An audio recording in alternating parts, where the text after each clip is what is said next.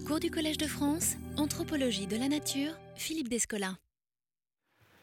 Bien, nous allons reprendre. Euh, lors de la leçon précédente, j'avais euh, présenté brièvement les trois questions principales euh, auxquelles ce cycle d'enseignement sur le paysage, que j'entends développer d'ailleurs pendant plusieurs années, entend répondre. À quoi se réfère-t-on lorsque l'on parle de paysage? Peut-on généraliser cette notion au-delà des cultures qui ont élaboré des représentations paysagères, qu'elles soient picturales ou littéraires Et dans ce cas, comment définir avec euh, précision le noyau commun d'un schème paysager? J'avais introduit ces questions en présentant euh, euh, des exemples concrets de malentendus de paysages. L'un tiré de mon expérience ethnographique en Amazonie équatorienne chez les Achuar qui m'avait conduit à interpréter l'énoncé euh, de l'un de mes compagnons euh, amérindiens comme un jugement esthétique euh, sur ce que je pensais qu'il percevait comme un paysage.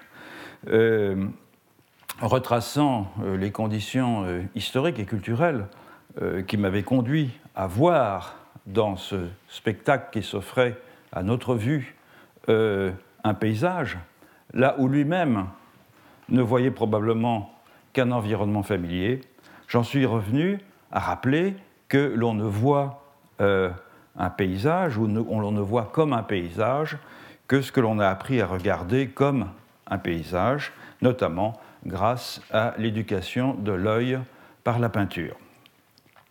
Et c'est à cela notamment que servaient ces dispositifs que j'ai évoqués, euh, ces dispositifs optiques qu'on appelait miroir noir, cloud glass, etc., qui permettaient de voir une portion d'environnement à la manière d'un tableau de Lorrain. Mais une fois fait que le constat qu'un paysage euh, n'existe pas en soi et qu'il ne se présente comme tel que dans des circonstances historiques particulières et pour des regards qui ont été euh, culturellement façonnés au préalable, encore convenait-il de se demander si cette définition, principalement euh, historique du paysage, euh, était suffisante et s'il n'était pas possible euh, d'utiliser la notion de paysage en la décollant de son armature esthétique et en tentant de l'aborder avec une approche anthropologique. Et reprenant des remarques sur le paysage faites il y a quelques années par Gérard Lanclus, je m'étais penché dans un deuxième temps sur l'idée de modèle perceptif. Euh, c'est-à-dire l'idée de ce point de rencontre, de ces schèmes euh, euh, culturels et mentaux, qui sont des points de rencontre entre des propriétés saillantes de l'objet et des schèmes de représentation culturellement paramétrés de cet objet. Et je m'étais en particulier penché sur la question de la stéréotypie des paysages, c'est-à-dire sur le fait qu'une fois établi le schème visuel de représentation d'un certain site, et ce schème propagé euh, dans des images, il est très difficile de le figurer et de se le figurer autrement.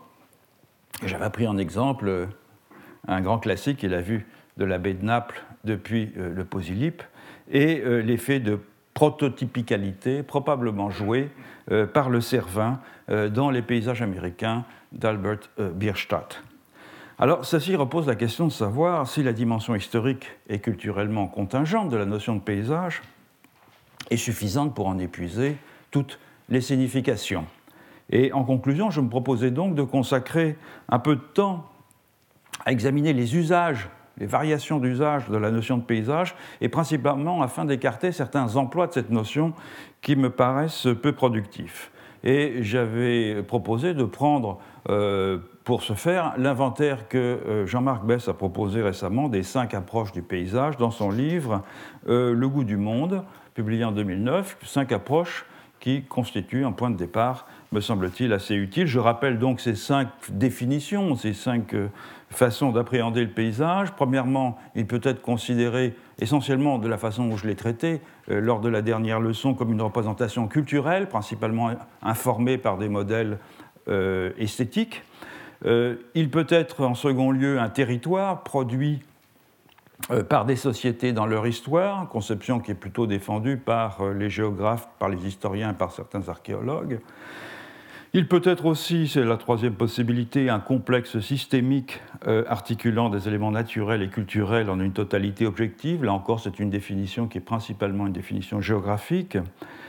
il peut être un espace d'expérience sensible, euh, rebelle aux différentes formes d'objectivation, et ça c'est une notion donc, qui se, assez souvent s'autodéfinit comme phénoménologique et qu'on retrouve en archéologie et en anthropologie en particulier.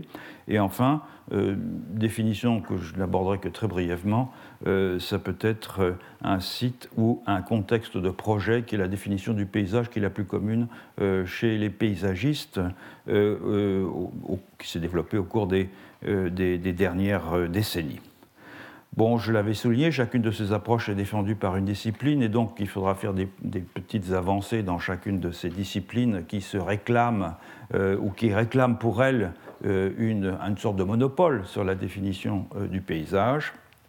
Je commencerai, en étant assez bref d'ailleurs, par le paysage comme représentation culturelle et sociale. Je serai assez bref d'abord parce que j'y reviendrai assez longuement dans des leçons ultérieures, ensuite parce que j'en ai longuement parlé dans le séminaire dans la première séance de présentation du séminaire que j'ai faite euh, jeudi dernier. Je veux juste rappeler donc des choses qui sont assez connues, à savoir que, au fond, cette définition du paysage qui est la plus commune, c'est celle qui en fait le produit d'un point de vue euh, et d'une perception singulière, informée par un modèle culturel, par un modèle mental. Donc dans cette approche, le paysage n'est pas une chose en soi, ce n'est pas un objet donné euh, à la sensibilité, c'est une relation entre des humains et leur environnement, relation qui est médiatisée par une grille euh, mentale et culturelle. C'est donc, au premier chef, pourrait-on dire, une œuvre de l'esprit. Il n'y a de paysage que pour un, euh, individu en particulier, et généralement à l'intérieur de dispositifs d'objectivation euh, d'une culture euh, particulière. Donc analyser un paysage dans euh, ce sens-là consiste moins à décrire les traits les plus notables d'un morceau d'environnement qu'à analyser les éléments discursifs ou les éléments iconiques au moyen desquels ce morceau d'environnement va acquérir une existence publique dans un contexte historique euh, particulier. Ce qui compte au premier chef ici, ce sont euh, donc les termes qui sont employés pour décrire un paysage, ce sont les systèmes philosophiques et moraux éventuellement euh, auxquels les paysages renvoient, ce sont les conventions picturales et les aspirations esthétiques que ces paysages traduisent. Et cette notion de représentation paysagère, peut toutefois être entendu de façon plus ou moins restrictive euh, selon l'importance que l'on va accorder au modèle pictural comme euh, parangon de la définition euh, du paysage. En effet, dans un assez large secteur de la réflexion contemporaine sur le paysage, j'y reviendrai assez longuement, le paysage est au premier chef envisagé comme une représentation artistique principalement informé par le modèle de la peinture, ce qui, évidemment, tend à restreindre euh, l'emploi, euh, en tout cas premier, de la notion de paysage euh, à la Chine et l'Extrême-Orient d'une part, à l'Europe à partir de la Renaissance d'autre part. Donc c'est une vaste question, je la discuterai assez longuement lors, de prochaines séances, mais ce que les travaux en histoire de l'art tendent à mettre en avant, euh, c'est euh, au fond euh, que l'on ne voit un paysage réel que si l'on a appris à regarder un paysage dépeint. C'est un peu la, leçon que je tirais de l'anecdote que j'évoquais lors de la dernière leçon. Le paysage que l'on regarde ne se constitue en paysage, ne se constitue comme tel que parce que le paysage dépeints que l'on a intériorisés, les paysages dépeints que l'on a intériorisés, les modèles de description de scènes et d'environnement euh, vont fournir l'empreinte mentale qui permet euh, de euh, voir le paysage ainsi. C'est une idée qui est, déjà assez ancienne et l'un de ceux qui l'ont exposé de la façon la plus convaincante, c'est Ernst Gombrich, dans un article classique sur la peinture de paysage, qui est au fond l'un des articles peut-être les plus importants euh, sur cette euh, question, euh, qui s'appelle La théorie artistique de la Renaissance et l'essor du paysage. C'est un article de 53 et qu'il a republié plus tard dans le livre L'écologie des images. Quelle est l'idée générale que développe Gombrich dans cet essai? Eh bien, c'est que la peinture de paysage euh, n'aurait, et c'est un peu un paradoxe, jamais connu son développement euh, sans les théories euh, artistiques de la Renaissance italienne. Pourquoi est-ce que c'est un paradoxe? Parce que c'est en Europe du Nord que les historiens de l'art disent qu'apparaissent de façon systématique les premiers paysages, mais la théorie qui vient informer la représentation paysagère, c'est dans l'humanisme de la Renaissance euh, en Italie euh, qu'elle se développe. Alors, il importe en premier lieu de bien souligner, c'est une chose que j'avais aussi développée dans le séminaire euh, la semaine dernière, le caractère novateur du genre, parce qu'il y a des débats sur lesquels je reviendrai encore, sur le fait de savoir si est-ce que c'est -ce c'est vraiment un, un, genre novateur, est-ce que les Romains en particulier euh, n'avait pas développé déjà une peinture de paysage, dont la peinture de paysage telle qu'elle se développe à la Renaissance ne serait qu'une sorte de reprise. Or, il semble bien que ce soit en effet un genre novateur. Euh, Gombrich en prend pour preuve un texte euh, d'un peintre, Edward Norgate, qui écrivait vers 1650 la chose suivante. il ne semble pas que les anciens, donc il fait évidemment référence euh, bien sûr à l'Antiquité grecque et romaine, euh, aient jamais conçu ou utilisé le paysage autrement que comme un serviteur, un serviteur de leurs autres œuvres, euh, pour illustrer ou décorer leur peinture d'histoire en remplissant les coins vides d'un fragment de paysage. Mais faire de cette partie de la peinture un art absolu et complet, et limiter le travail d'un homme, sa vie durant, uniquement à cela, c'est une invention, j'imagine, toute récente.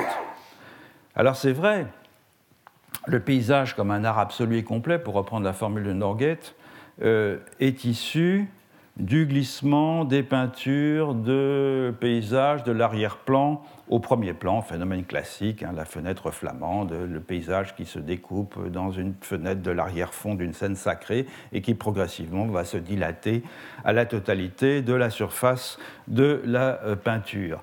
Mais euh, euh, le paysage est bien perçu par Norgate, qui était un familier de Paul Brill, c'est-à-dire d'un des grands paysagistes hollandais au XVIIe siècle, comme une véritable euh, invention. Si l'on accepte des prédécesseurs géniaux, euh, comme Altdorfer par exemple, ou encore mieux les fameuses euh, aquarelles topographiques de Dürer, dont on sait qu'elles sont extraordinaires de, de, précision et de, construction, de, pertinence iconique, si on peut dire, euh, mais on sait que c'était des études que Dürer faisait pour lui-même et qu'elles n'ont pas eu de diffusion. Autrement dit, elles n'ont pas pu jouer un rôle de modèle, de paradigme, de parangon euh, pour euh, la formation de la sensibilité de ses contemporains. Donc il s'agit véritablement de, prédécesseurs qui n'ont pas eu d'efficacité immédiate. Si on accepte ces ses, euh, prédécesseurs, euh, le genre du paysage se développe de manière systématique dans la première moitié du XVIe siècle, avec, dans, les pays du Nord, avec des maîtres mineurs comme Henri de Blesse ou des graveurs comme euh, Augustin Hirschvogel. voici par exemple un des petits croquis hein, fait à l'encre, qui frayèrent la voie à bah, des grands peintres dont, qui ont notamment des tableaux paysagers. Je pense bien sûr à Peter Bruegel. Vous avez tous en mémoire, par exemple, La Moisson. Or, de tous les genres que les peintres professionnels euh, commencèrent à cultiver au XVIe siècle, dans le nord de l'Europe, la peinture de paysage est sans aucun doute la plus originale, novatrice euh, par rapport aux traditions euh, antérieures. Il y avait, à partir de la deuxième moitié du XVIe siècle, notamment à Anvers, des vrais professionnels du paysage, comme Gillis von euh, Koningslow. Alors cela n'est peut-être pas tout à fait euh, une bonne illustration de l'art euh, de, ce peintre qui est surtout réputé en fait pour ce que l'on voit ici, c'est-à-dire en fait des scènes de forêt dans des bosquets qu'il dépeint avec beaucoup de réalisme. Ça c'est une scène un peu plus vaste, mais c'est la seule que j'ai trouvée pour vous donner une idée de sa manière. Euh, ces peintres s'étaient spécialisés euh, dans ce genre, et ils s'étaient spécialisés dans ce genre parce qu'il y avait un marché euh, pour cela. Alors évidemment, la question qui se pose, c'est comment un marché peut-il exister pour le paysage si le concept était récent? Comment était né ce marché? Qu'est-ce qui avait sollicité l'intérêt des acheteurs pour ce genre de toile? Car en fait, c'est à Venise, et non pas à Anvers, euh, qu'on appliqua pour la première fois ce terme de euh, paysage, paesaggio, à une peinture euh, particulière en 1521. D'ailleurs, c'est même on a appliqué aussi ce terme à un tableau énigmatique s'il en est, euh, je vais juste passer très brièvement dessus parce que c'est l'occasion d'en parler pendant des heures, qui est la tempête de Giorgione. Euh, en effet, c'est un tableau qui, dans un inventaire, a été décrit comme un paezetto, un petit paysage. Ce qui indique bien que le genre, s'il était décrit comme cela, le genre était déjà constitué. La demande pour ce genre de, de tableau et de gravure émanait des pays du Sud, mais elle était alimentée par les peintres du Nord. Donc la question est de savoir comment est née, notamment en Italie, cette demande de euh, paysages satisfaite par les peintres principalement du Nord, qui d'ailleurs, pour beaucoup d'entre eux, se déplaçaient vers l'Italie pour satisfaire plus directement le marché. Une première réponse est qu'il fallait euh, qu'existât une attitude euh, consciemment esthétique vis-à-vis des œuvres d'art, c'est-à-dire une attitude qui valorise les images pour le plaisir qu'elles procurent plutôt que pour leur fonction, euh, notamment fonction d'édification religieuse.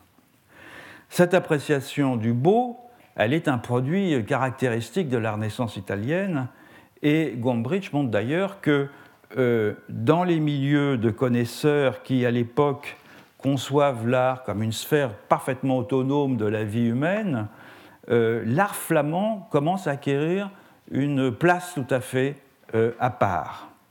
Outre cela, la théorie artistique italienne a mis au premier plan euh, l'idée de la peinture de paysage, c'est-à-dire qu'au fond, avant même que celle-ci n'existe, on trouve en effet, par exemple chez Alberti, euh, ou plus tard chez Léonard, des indications de ce que euh, dépeindre la nature, c'est restituer l'harmonie de l'univers grâce au génie de l'artiste, débouchant ainsi euh, sur la possibilité, par exemple, du genre pastoral chez Giorgione, comme on le voit ici, ou chez Campagnola.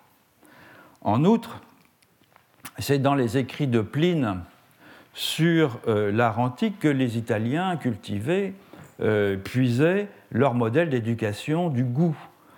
Euh, et Pline parle avec beaucoup de faveur du peintre Studius, qui, sous le règne d'Auguste, se fit une renommée grâce à ses peintures murales de paysages. Je l'évoquais lors du, séminaire jeudi dernier, ce passage de Pline, euh, mais c'est quelque chose que, dont, on voit les traces, par exemple, Paolo Giovo, qui décrit l'œuvre de Dosso de Ferrare au début du XVIe siècle, ou Dosso Dossi, hein, et qui loue c'est parerga, c'est parergue, comme disait Poussin, c'est-à-dire c'est hors-œuvre, c'est-à-dire c'est décoration. Euh, et je cite euh, Paolo euh, Giovo, il avait coutume de représenter, il s'agit donc de Dosso Dossi, dans un style gai et généreux, des rochers déchiquetés, des bocages verdoyants, les rives fermes des grands fleuves, les florissants travaux des champs, le dur et joyeux labeur des paysans, et aussi les vues lointaines d'une région ou de la mer, les flottes des navires, la chasse aux oiseaux, la chasse à cour et tout ce qui appartient à ce genre si agréable à regarder. Il faut noter que Giovo parle de genre, et peut-être pour la première fois, mais en lui conférant une dimension positive pour désigner donc ces parergas, ces parergues, ces hors d'œuvre ou ces hors œuvres, terme qui vient donc aussi de Pline et qui désigne ces accessoires euh, disposé dans le tableau le paysage du fond pour les peintres de l'Antiquité, un terme qui euh, semble euh, d'usage en fait assez courant dans l'Italie du Nord au Quattrocento. Donc du point de vue des théories artistiques de la Renaissance, du point de vue de ce que les hommes de goût se doivent d'apprécier, de cultiver, la peinture de paysage possède déjà à l'époque toute sa légitimité, même si elle n'existe pas véritablement encore à proprement parler, et elle n'est encore qu'un décor. Et on peut pourtant dire qu'elle existait donc déjà en puissance euh, dans la peinture réaliste des écoles euh, du Nord. Alors il est malaisé de dire à quel moment exactement cet état d'esprit des élites italiennes euh, atteint en retour l'art du Nord et a comme effet de créer un marché qui va aboutir au développement de ce type de peinture. On le voit s'exprimer par exemple euh, dans l'idée développée dans les dialogues de Francisco de Holanda, dans, dans, cette idée que l'école flamande devrait se partager entre ceux qui veulent rivaliser avec les Italiens dans la grande peinture, c'est-à-dire la peinture d'histoire, et les peintres qui préfèrent euh, perfectionner leur spécialité traditionnelle, à savoir la peinture de paysage.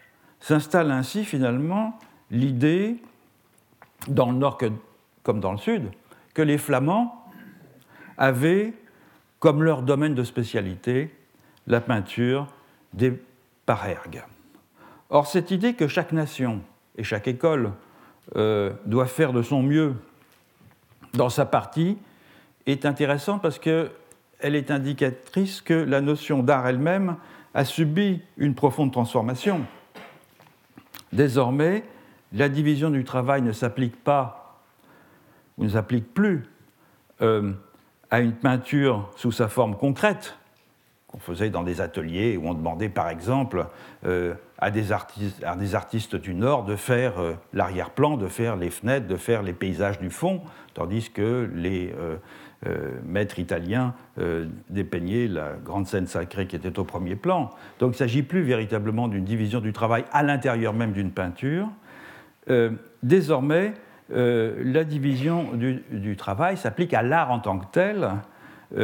désormais, au fond, euh, de Paul Bril jusqu'à euh, Claude Lorrain, le peintre des pays du Nord pouvait gagner sa vie euh, en Italie s'il acceptait ce rôle de spécialiste du paysage que la tradition lui avait donné.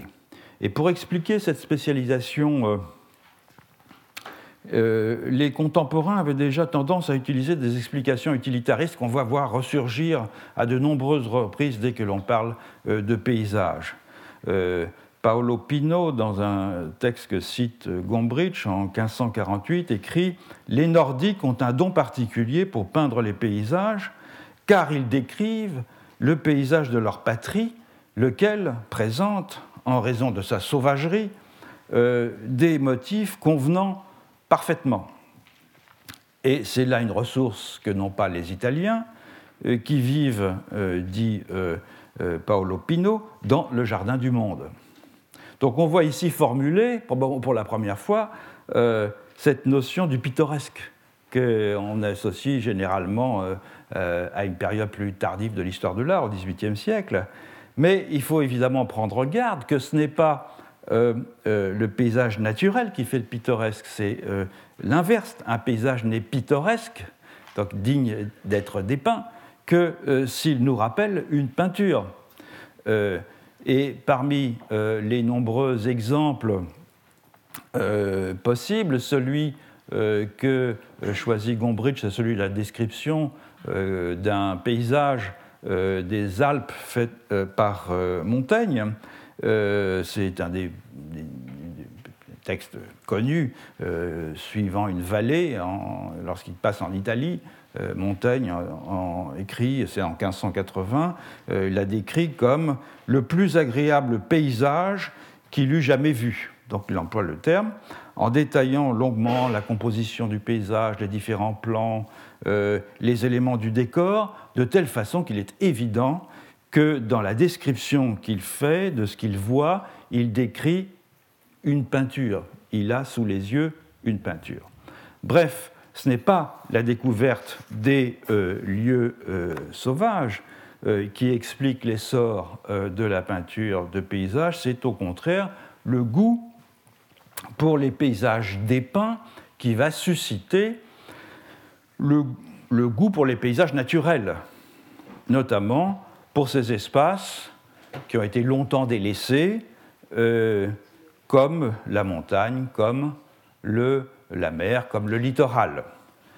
Euh, les genres de paysages, notamment, euh, qui sont définis par Vitruve à partir des différents types de scènes théâtrales, tragiques, comiques et satiriques, ces genres de paysages vont se fixer aussi euh, et devenir par exemple le paysage héroïque, le paysage de Poussin, le paysage pastoral, le paysage de Claude, Lorrain, et le paysage des auberges, des marchés, des scènes de genre, qui est caractéristique euh, de nombreuses euh, peintures euh, hollandaises. Et ces types de paysages, qui sont issus du théâtre donc, vont eux-mêmes imprégner la façon dont on va regarder les paysages naturels. Dans un guide du XVIIIe siècle, cite Gombrich, de la région des lacs en Angleterre, en région touristique, paysagère et poétique, il est écrit que le touriste pourra aller, je cite, depuis les touches délicates de Claude qu'on retrouve à Coniston Lake jusqu'au noble paysage de Poussin qu'offre Windermere et de là jusqu'aux prodigieuses idées romantiques de Salvatore Rossa qui trouvent leur réalisation à Derwent Lake. Donc chaque, chaque site euh, de, de, la région des lacs est assimilé à la manière d'un peintre. Donc le paysage, il est ici pensé, décrit, parlé et représenté avant d'être vu et d'être reconnu euh, in euh, situ. Alors à l'intérieur de cette approche euh, générale, qui considère le paysage comme le produit d'une représentation culturelle où la figuration picturale joue un rôle tout à fait prépondérant, et dans le prolongement de cette approche, un nombre croissant d'auteurs envisagent le paysage comme le produit d'un ensemble de déterminations euh, sociales et symboliques qui sont caractéristiques d'une époque et caractéristiques d'un type de collectif. C'est une démarche qui est tout à fait caractéristique de certains euh, euh, anthropologues, de certains sociologues, de certains historiens, dont des historiens d'art, mais qui abandonne une perspective internaliste au profit de l'étude du lien entre euh, l'expérience esthétique de la nature et telle ou telle autre dimension euh, de la vie sociale. Alors, je pense comme exemple à un auteur dont j'ai pas mal parlé ici il y a quelques années, qui est Svetlana Alpers, dans son livre sur la peinture hollandaise du XVIIe siècle, dans, son livre L'art de décrire, où elle fait le lien entre la peinture du paysage et le développement d'une culture visuelle scientifique, avec bien sûr l'usage euh, euh, de la euh, caméra oscura, mais aussi des descriptions des cartes de géographie, de la cartographie, notamment de la cartographie chorographique, etc. autre lien, c'est celui qui est fait par exemple entre la formation de l'identité bourgeoise en France et la peinture de paysage. C'est le, le, livre de Nicholas Green sur le rôle de la peinture de paysage dans la formation euh, de cette conscience bourgeoise euh, au XIXe siècle. Euh, le lien entre la peinture de paysage et la construction de l'identité nationale en Europe, c'est le thème du livre de François Walter sur cette question. autre livre qui est aussi, enfin il y en a plusieurs, mais sur le, lien entre la peinture de paysage et, et notamment ces grands paysagistes américains comme Bierstadt, Moran, que j'évoquais euh, lors, de la dernière, euh, lors de la dernière leçon, euh, le lien entre cette peinture de paysage et la formation de l'identité nationale, la conscience nationale aux États-Unis. Alors il y a évidemment le livre de Roderick Nash sur ce sujet, mais aussi le livre de Barbara Novak qui est consacré à cette question. Dans tous les cas, l'idée au fond, elle est que le paysage est une sorte de palimpseste sur lequel sont inscrits des signes à déchiffrer selon des modèles euh, qui sont euh, euh, en partie issus d'habitudes esthétiques. Ça, c'est donc le premier bloc de la conceptualisation du paysage. Encore une fois, je reviendrai assez longuement dessus dans les leçons ultérieures. Je voudrais maintenant dire un mot du second bloc, qui a joué un rôle très important, notamment en France, pour les raisons historiques, qui est euh, le paysage comme un territoire fabriqué, habité et transformé par euh, les euh, hommes. au fond, tout au long du XXe siècle, les géographes, et notamment l'école française de géographie humaine, a mis l'accent sur une approche du paysage qui tranche sur l'approche que je viens de décrire auparavant, de définir auparavant, qui est plutôt esthétique, pourquoi? Ben, ben, Tout simplement parce qu'elle s'intéresse moins au discours et au regard sur les lieux qu'à la trace que l'on peut euh, déceler dans les lieux des activités euh, humaines. Et donc dans cette perspective, euh, traditionnellement attachée à ce qu'on appelle l'école de géographie vidalienne, Vidal de la Blache, le paysage peut être défini comme un territoire façonné euh, euh, et pratiqué par l'action euh, sociale à partir de facteurs qui combinent les déterminations physiques, les habitudes culturelles, les systèmes de production, les choix techniques, les formes d'habitat, etc. Et la distinction évidemment classique entre pays et paysage qui est tout à fait centrale pour les tenants de la première définition, tend ici euh, à s'atténuer, parce que, en fond, chaque pays, c'est une sorte de paysage. À tout le moins, euh, cette définition ou cette approche euh, rabat les spécificités visibles du paysage sur les particularités sociotechniques du pays. Le paysage est toujours fait de signes, comme dans la première approche, euh, mais de signes qu'un regard expert des chiffres, repérant à l'œil nu euh, et sur les cartes la forme de l'habitat, l'implantation des zones de culture, euh, les modes de mise en valeur des ressources, l'inscription dans l'espace du système juridique de l'usage de la terre, etc.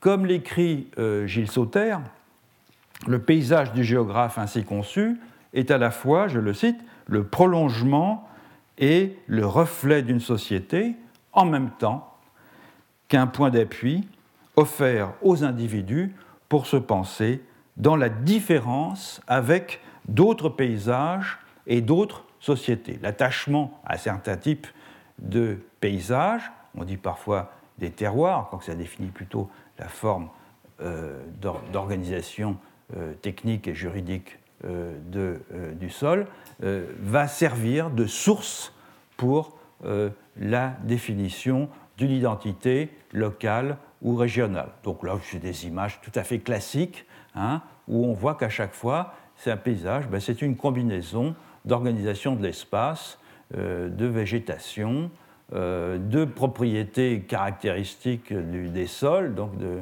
de, pédologie, mais aussi du système fluvial, etc., etc., euh, avec quelquefois des paysages hautement euh, anthropisés. C'est ça que l'UNESCO protège dans sa division euh, sur le patrimoine, notamment ces fameuses terrasses Ifugao, que, le grand anthropologue Harald Conklin avait longuement étudié, ou bien même des, des paysages qui maintenant sont, moins, euh, sont plus visibles parce que, du fait de la déforestation, euh, comme ces champs euh, surélevés composés de petites buttes ou de billons en Guyane.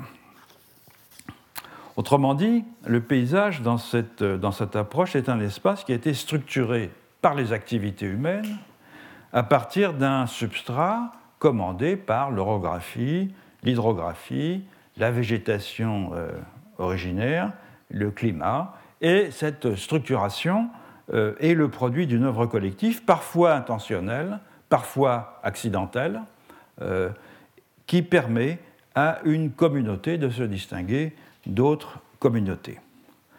La diversité des paysages ruraux, entendue en ce sens, notamment en France, comme la diversité des aménagements de l'espace dans les sociétés traditionnelles, ont fait de cette conception du paysage une notion centrale de la euh, géographie humaine, particulièrement celle qui s'est intéressée euh, à la ceinture euh, intertropicale. Par exemple, Jean Gallet, géographe, oppose ce qu'il appelle, je le cite, l'espace standard, lisse et homogène des sociétés industrielles euh, à l'espace discontinu et cloisonné du monde tropical traditionnel où les distances ne sont pas objectives mais affectives, structurales et euh, écologiques. Et dans le delta intérieur du Niger, dont euh, Gallet était un spécialiste, chaque groupe ethnique, en effet, se rattache à un élément du milieu par, afin de d'y créer un système d'usage spécifique qui va s'incarner dans une cosmologie euh, particulière. Autrement dit, il s'agit euh, d'un espace euh, vécu collectivement qui est source de vie et de références identitaires. On voit que dans cette, dans cette acception géographique du paysage, celui-ci est au fond beaucoup plus qu'une représentation figurative servant de filtre euh, objectivant. C'est un espace matériel qui est organisé au fil des générations avec une morphologie propre, avec une dynamique d'évolution aussi qui lui est propre et qui tout à la, tout à la fois euh, traduit et symbolise une forme sociale et aussi un système euh, de valeur. C'est donc, le paysage entendu ainsi, euh, un révélateur euh, d'une organisation sociale en même temps que l'image d'un projet collectif, celui en tout cas qui anime les hommes qui ont créé, entretenu et éventuellement bouleversé cet espace partagé. En ce sens, le paysage est non pas tant un lieu de mémoire au sens d'un lieu euh, commémorant euh, un destin partagé. Là, c'est une piste qui a été explorée, par exemple, dans le très beau livre de Simon Chama, Le paysage et la mémoire. C'est plutôt, euh, dans cette acception géographique, un lieu où se superposent les empreintes déposées au fil du temps par des modes d'usage du lieu, empreintes reconnues jusqu'à un certain point comme sienne par un groupe particulier. Avec évidemment tout le problème que pose le fait qu'à partir de quel moment on ne reconnaît plus comme sien les traces que l'on discerne dans un paysage, c'est-à-dire celles qui ont été déposées par des gens qui sont tellement euh, éloignés de vous dans le temps euh, qu'on a peine à y discerner le projet collectif qui euh, les animait. C'est une question sur laquelle on viendra. Donc l'objectif du géographe, ce sera en, conséquence au premier chef l'analyse et le déchiffrement de ce que Pierre Desfontaines, autre grand géographe, appelait l'œuvre paysagique de l'homme. En ce sens, le paysage, est le monde humain.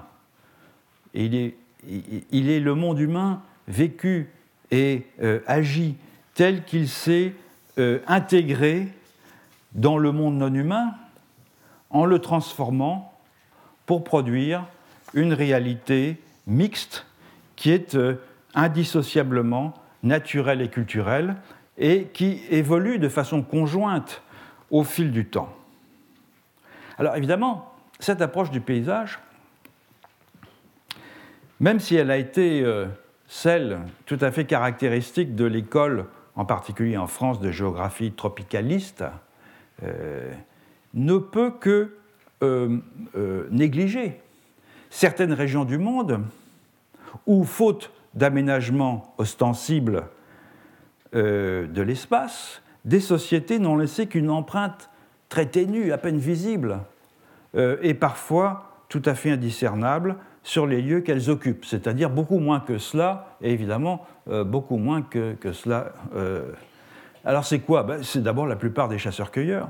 Je, pense par exemple à un texte d'une anthropologue australienne, qui est une aborigène, Marcia Langton, dans lequel elle décrit euh, la réaction euh, d'aborigènes australiens au moment de la création d'un parc euh, en, Australie, d'un parc naturel.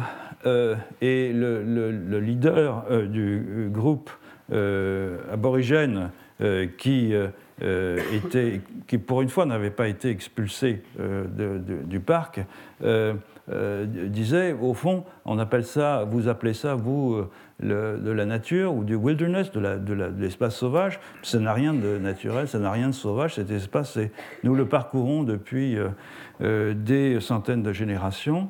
Euh, non seulement nous l'avons transformé, transformé comment? Ah ben, Transformé par les feux en particulier, notamment les feux les feux de brousse qui servent à la chasse et qui, au fil du temps, modifient la composition floristique euh, euh, de, cet environnement euh, particulier, mais aussi du fait que nos rites et nos cérémonies contribuent continuellement à nous mettre en lien avec tous les êtres ou les entités qui animent cet espace. Donc ce n'est pas un espace vierge, ce n'est pas un espace naturel. Cela dit, les, effets, sauf pour des savants euh, qui étudient très attentivement euh, la composition floristique euh, comparée de, de, cet espace, et les effets de cette présence sont peu faciles à déceler. Il en va de même pour des pasteurs nomades, il en va de même pour des horticulteurs tropicaux, qui au fond transforment relativement peu le milieu qu'ils habitent, de sorte qu'il devient difficile, en leur absence, lorsqu'ils ne sont plus là, euh, même pour un regard expert, de discerner dans les zones que ces différents types de collectifs ont parcourues des traces de leur présence qui soient assimilables à une œuvre paysagique au sens de, euh, des fontaines. Peut-on dire par exemple que les cairns euh, que les Inuits édifient dans l'Arctique canadien pour signaler une tombe ou pour signaler des zones d'affût euh, pour la chasse au caribou sont des traces suffisantes pour que ces euh, étendues désertiques puissent être qualifiées de paysages en ce sens. Il en va de même dans la ceinture intertropicale, où les sociétés de chasseurs et sarteurs laissent peu de traces de leur usage de l'environnement, c'est une question sur laquelle je reviendrai. Il me suffit de dire ici que c'est vrai que l'archéologie, comme les, travaux qui sont menés en Amérique du Sud, par exemple par Rostin en Guyane, met en évidence que dans la forêt équatoriale, en, Amérique du Sud, mais aussi en Afrique ou en Asie, euh, des réseaux de champs surélevés, des systèmes de billons, des systèmes de canaux, de drainage, etc., attestent d'une emprise sur le milieu euh, forestier. Mais euh, la plupart du temps, ça c'est des choses qu'on le retrouve, mais la plupart du temps, les effets de la présence humaine sur l'écosystème forestier ne se reconnaissent qu'à des indices extrêmement ténus. la présence, par exemple, de sols anthropogéniques, c'est-à-dire dans des zones de sol euh, plutôt euh, euh, d'argile latéritique, on trouve des zones de sol noirs extrêmement riches qui sont simplement le résultat d'une occupation humaine ou l'existence de villages qui se sont développés au fil du temps et qui supposent effectivement une très, très, très ancienne euh, présence, et le résultat, c'est une transformation dans la nature des sols. Est-ce que c'est un paysage? Euh, Même chose pour la composition floristique, j'y reviendrai. Euh, l'horticulture sur brûlis, on le sait maintenant un peu mieux, notamment dans le monde amazonien, a comme effet la transformation de la sociologie végétale. Donc certaines, la concentration de certaines espèces dans certains lieux est un effet de la présence humaine. Mais il faut un œil particulièrement averti pour se rendre compte du fait que, par exemple, euh, une forte concentration de bosquets de, bambou euh, dans certains endroits est l'effet d'une présence humaine. Est-ce qu'on peut appeler ça un paysage? Toujours la même question. Donc pour objectif que soient ces témoignages à peine visibles des incidences de l'action sociale sur un milieu, euh, ils peuvent difficilement être, je pense, euh, qualifiés euh, d'aménagement paysager. Autrement dit, l'approche du paysage comme un territoire fabriqué et habité par les humains s'est surtout développée dans cette tradition de la géographie, de la géographie humaine qui s'est forgée dans l'étude des civilisations euh, paysannes européennes et par euh, extension des civilisations paysannes que les géographes européens découvraient avec l'expansion coloniale dans d'autres régions du monde euh, dans la deuxième moitié du XIXe siècle. Organisation des terroirs, disposition des villages et des voies de communication, marquage au sol de la tenure foncière, tout, au fond, était transposable de ce que le géographe avait appris à lire euh, euh, dans ses cours de géographie euh, de l'aménagement de la France rurale. Tout était transposable aux plaines du Gange ou du Tonkin ou au contrefort de l'Atlas ou de l'Himalaya. Il en était en revanche bien autrement des populations plus nomades que les géographes ont toujours eu euh, quelques peines euh, à étudier en géographe, euh, précisément parce que leur empreinte éphémère sur l'espace n'y dépose pas vraiment un paysage. Alors c'est peut-être pour cette raison que certains géographes en sont venus à voir un peu plus tard dans le paysage le socle terrestre en général. Et ça, c'est la troisième approche, si vous voulez, du paysage, celle qui voit le paysage comme un environnement matériel et vivant des sociétés. C'est-à-dire quelque chose qui ne se réduit pas au monde humain et aux traces que les humains ont laissées euh, sur euh, le Koumen, pour qu'il soit définissable comme tel, c'est-à-dire comme un environnement anthropisé. Alors, il fait guère de doute qu'il n'y a pas de un centimètre carré de la surface de la Terre qui ne soit anthropisée, puisque même au cœur des océans, euh, on trouve des déchets qui résultent de l'activité humaine ou des résidus chimiques ou des fragments d'objets manufacturés qui, au fond, manifestent une forme ou une autre d'empreinte euh, humaine sur euh, l'environnement.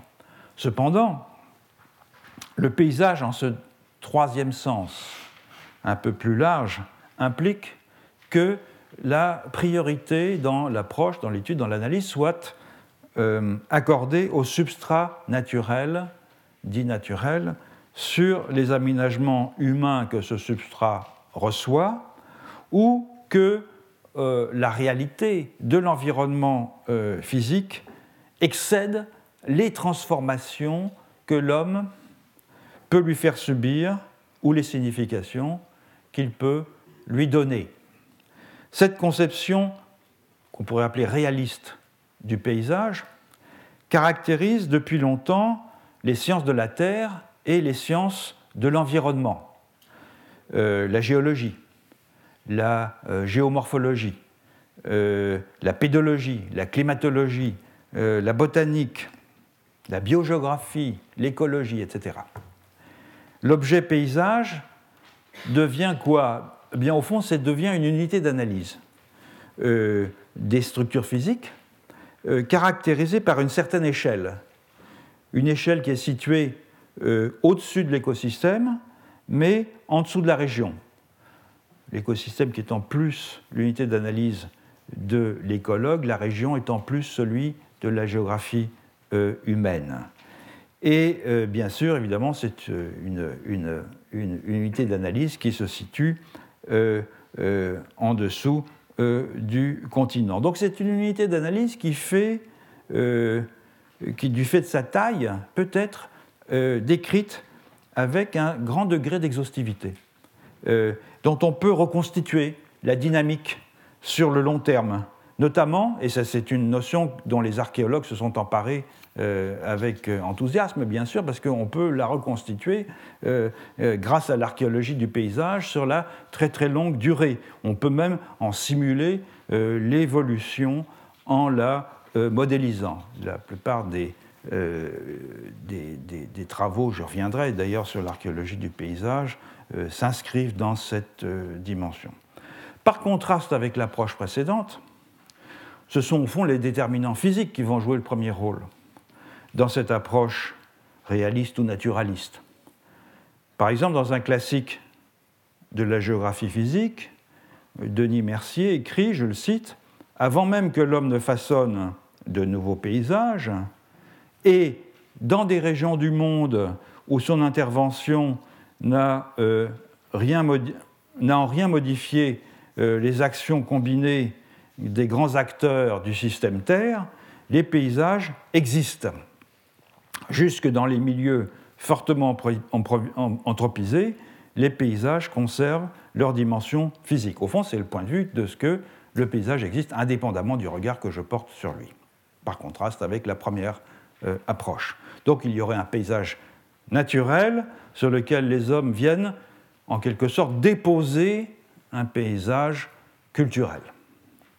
Donc c'est une perspective assez dualiste de ce point de vue, et le rôle de la science, c'est euh, notamment d'analyser la façon dont le paysage naturel conditionne le paysage culturel, ou dans des variantes un peu plus possibilistes, la façon dont le paysage culturel s'accommode des contraintes exercées par le paysage naturel.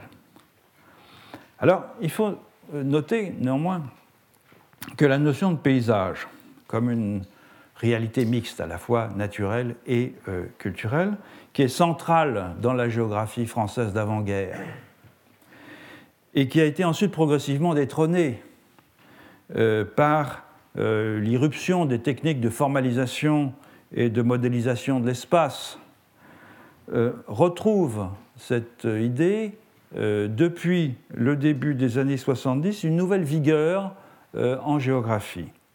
Un personnage qui a joué un rôle important dans ce, renouveau, c'est un géographe, bien sûr, c'est Georges Bertrand, qui a réhabilité cette notion de paysage notamment grâce à un article pionnier qui s'intitule Paysage et géographie physique globale, un, un article de 1968, qui s'efforce de réconcilier géographie physique et géographie humaine, dont le divorce à l'époque, c'est-à-dire fin au début des années 70, était quasiment complètement consommé.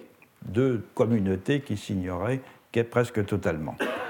Alors, euh, Bertrand part de la euh, géographie euh, physique, mais pour affirmer que, je le cite, le paysage n'est pas la simple addition d'éléments géographiques disparates. Et au-delà du paysage naturel, il existe ce qu'il appelle un paysage total, où se donne à voir toutes les séquelles de l'action anthropique. Et le problème du, du géographe, ce serait donc de pouvoir décrire un paysage ainsi conçu en procédant autrement que par une simple addition euh, de ses composantes physiques et humaines. Un peu d'orographie, un peu d'hydrographie, un peu de pédologie, un peu de sociologie rurale, etc. etc. Euh, c'est-à-dire, au fond, en donnant à la notion de euh, paysage total sa pleine signification d'un objet multidimensionnel. Mais force est de constater que le résultat n'est pas très satisfaisant. Les composantes physiques, biotiques et anthropiques du paysage sont chacune étudiées avec les méthodes et selon les usages euh, disciplinaires des sciences qui se sont spécialisées dans chacun de ces niveaux d'analyse, mais qui n'ont guère l'habitude de communiquer entre elles, même pour les plus proches en apparence. De sorte que la lecture d'un paysage dans cette perspective devient, au fond, un empilement de micro-analyses superposées qui relèvent, en dépit des déclarations d'intention, euh, de la géomorphologie, de la pédologie, de la botanique, de l'écologie, de l'histoire rurale, de l'architecture, etc. Et évidemment, Georges Bertrand a bien conscience de cette euh, difficulté. Dans un article ultérieur qui s'appelle Le paysage entre nature et société, qui date de 78, il précise, je le cite, le dénombrement et l'analyse séparée des éléments constitutifs et des différentes caractéristiques spatiales, psychologiques, économiques, écologiques, etc., ne permettent pas de maîtriser l'ensemble. La complexité du paysage est à la fois morphologique, forme, constitutionnelle, structure et fonctionnelle, et il ne faut pas chercher à la réduire en la divisant. Et c'est pourquoi Georges Bertrand emprunte à l'écologie du paysage soviétique la notion de géosystème. C'est une notion qui a émergé dans les années 60 euh, afin d'analyser, en Union soviétique, euh, les combinaisons dynamiques de facteurs euh, biotique, abiotique, anthropique, associé à un territoire envisagé dans sa dimension à la fois temporelle et spatiale. Et cette notion permettait à la géographie physique de s'affranchir de la, problématique des milieux qui était alors euh, exclusivement dominée par l'étude des seules composantes biophysiques. Le géosystème, donc, c'est un moyen enfin il est vu en tout cas comme un moyen de refonder l'approche géographique des paysages, notamment grâce à une triade que euh, Bertrand appelle GTP, géosystème, territoire, paysage. Et l'articulation entre territoire et paysage joue ici euh, un rôle important, je le cite, euh, je cite Bertrand dans le paysage et la géographie, un article de 2000, le paysage est la partie d'un tout, ce tout étant le territoire au sens large. Ainsi conçu, le paysage n'est pas seulement l'apparence des choses, c'est aussi un miroir que les sociétés se tendent à elles-mêmes et qui les reflètent. Et sous le paysage, sous le paysage, il y a le territoire, donc difficile de ne pas penser euh, en effet au paysage naturel qui est, euh, qui est le substrat du paysage culturel, son organisation spatiale et son fonctionnement. Et le complexe territoire-paysage est en quelque sorte l'environnement dans le regard des hommes, un environnement à visage humain. Ailleurs, euh, Georges Bertrand distingue entre ce qu'il appelle le territoire source, le territoire ressource et le territoire ressourcement. Il en a fait même un, schéma publié dans une revue de géographie euh, catalane, comme son nom l'indique, Georges Bertrand est catalan, il a beaucoup travaillé sur les paysages euh, catalans.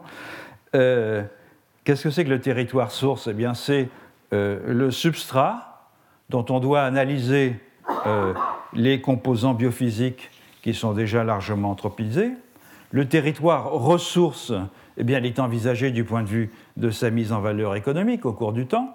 Et le territoire ressourcement, il s'appréhende du point de vue des dimensions symboliques, esthétiques auxquelles il se prête. Et ces trois approches du territoire, elles impliquent trois euh, formes d'intervention humaine que Bertrand appelle l'anthropisation, pardon, l'artificialisation et l'artialisation, notion sur laquelle je reviendrai longuement parce qu'elle est devenue très importante dans la réflexion sur le paysage.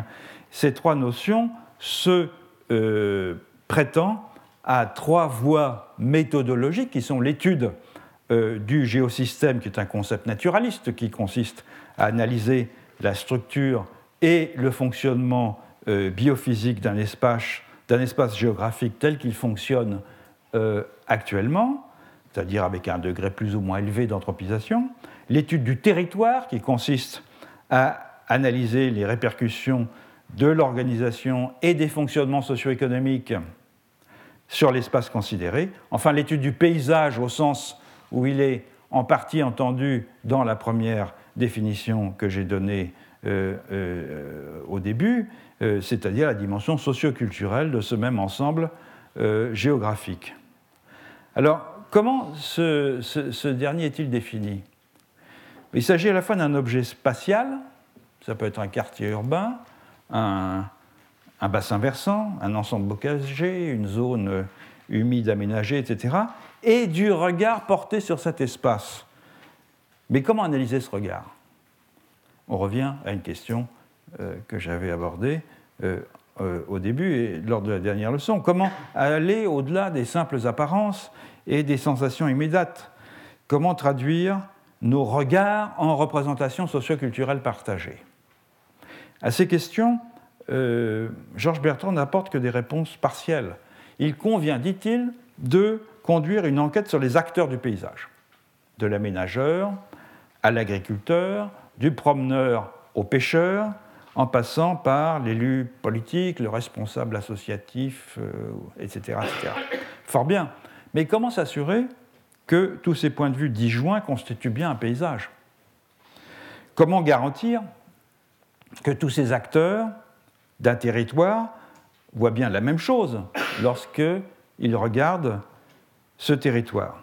Alors on peut certes regrouper la diversité des points de vue, ce que font traditionnellement les sociologues, euh, en une typologie de catégories socioprofessionnelles et tenter de montrer que euh, les chasseurs et les pêcheurs voient peut-être euh, le même genre de paysage, c'est pas sûr, que les vacanciers en villégiature voient un autre genre de paysage, lequel est probablement, et même assez probablement différent de celui des agriculteurs, comme il y a aussi de celui, très probablement, des militants écologistes.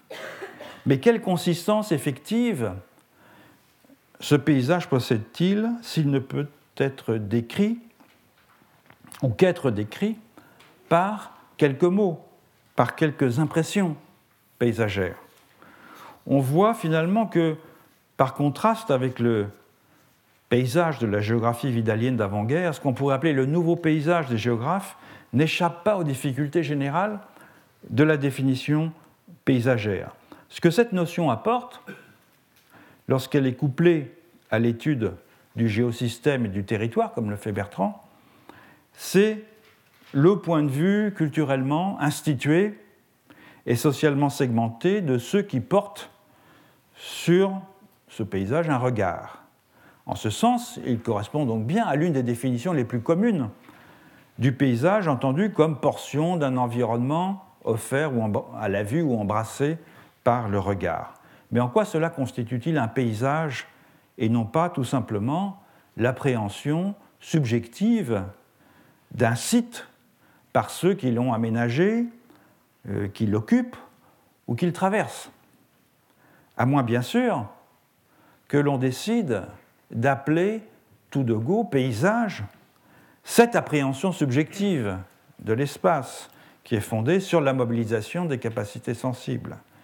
Et ça, c'est au fond la voie euh, qui a été choisie par les avocats de la quatrième approche du paysage, celle que j'ai définie comme privilégiant le paysage en tant qu'expérience phénoménologique.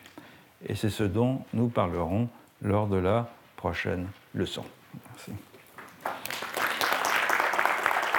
Tous les contenus du Collège de France sur www.colège-2-france.fr.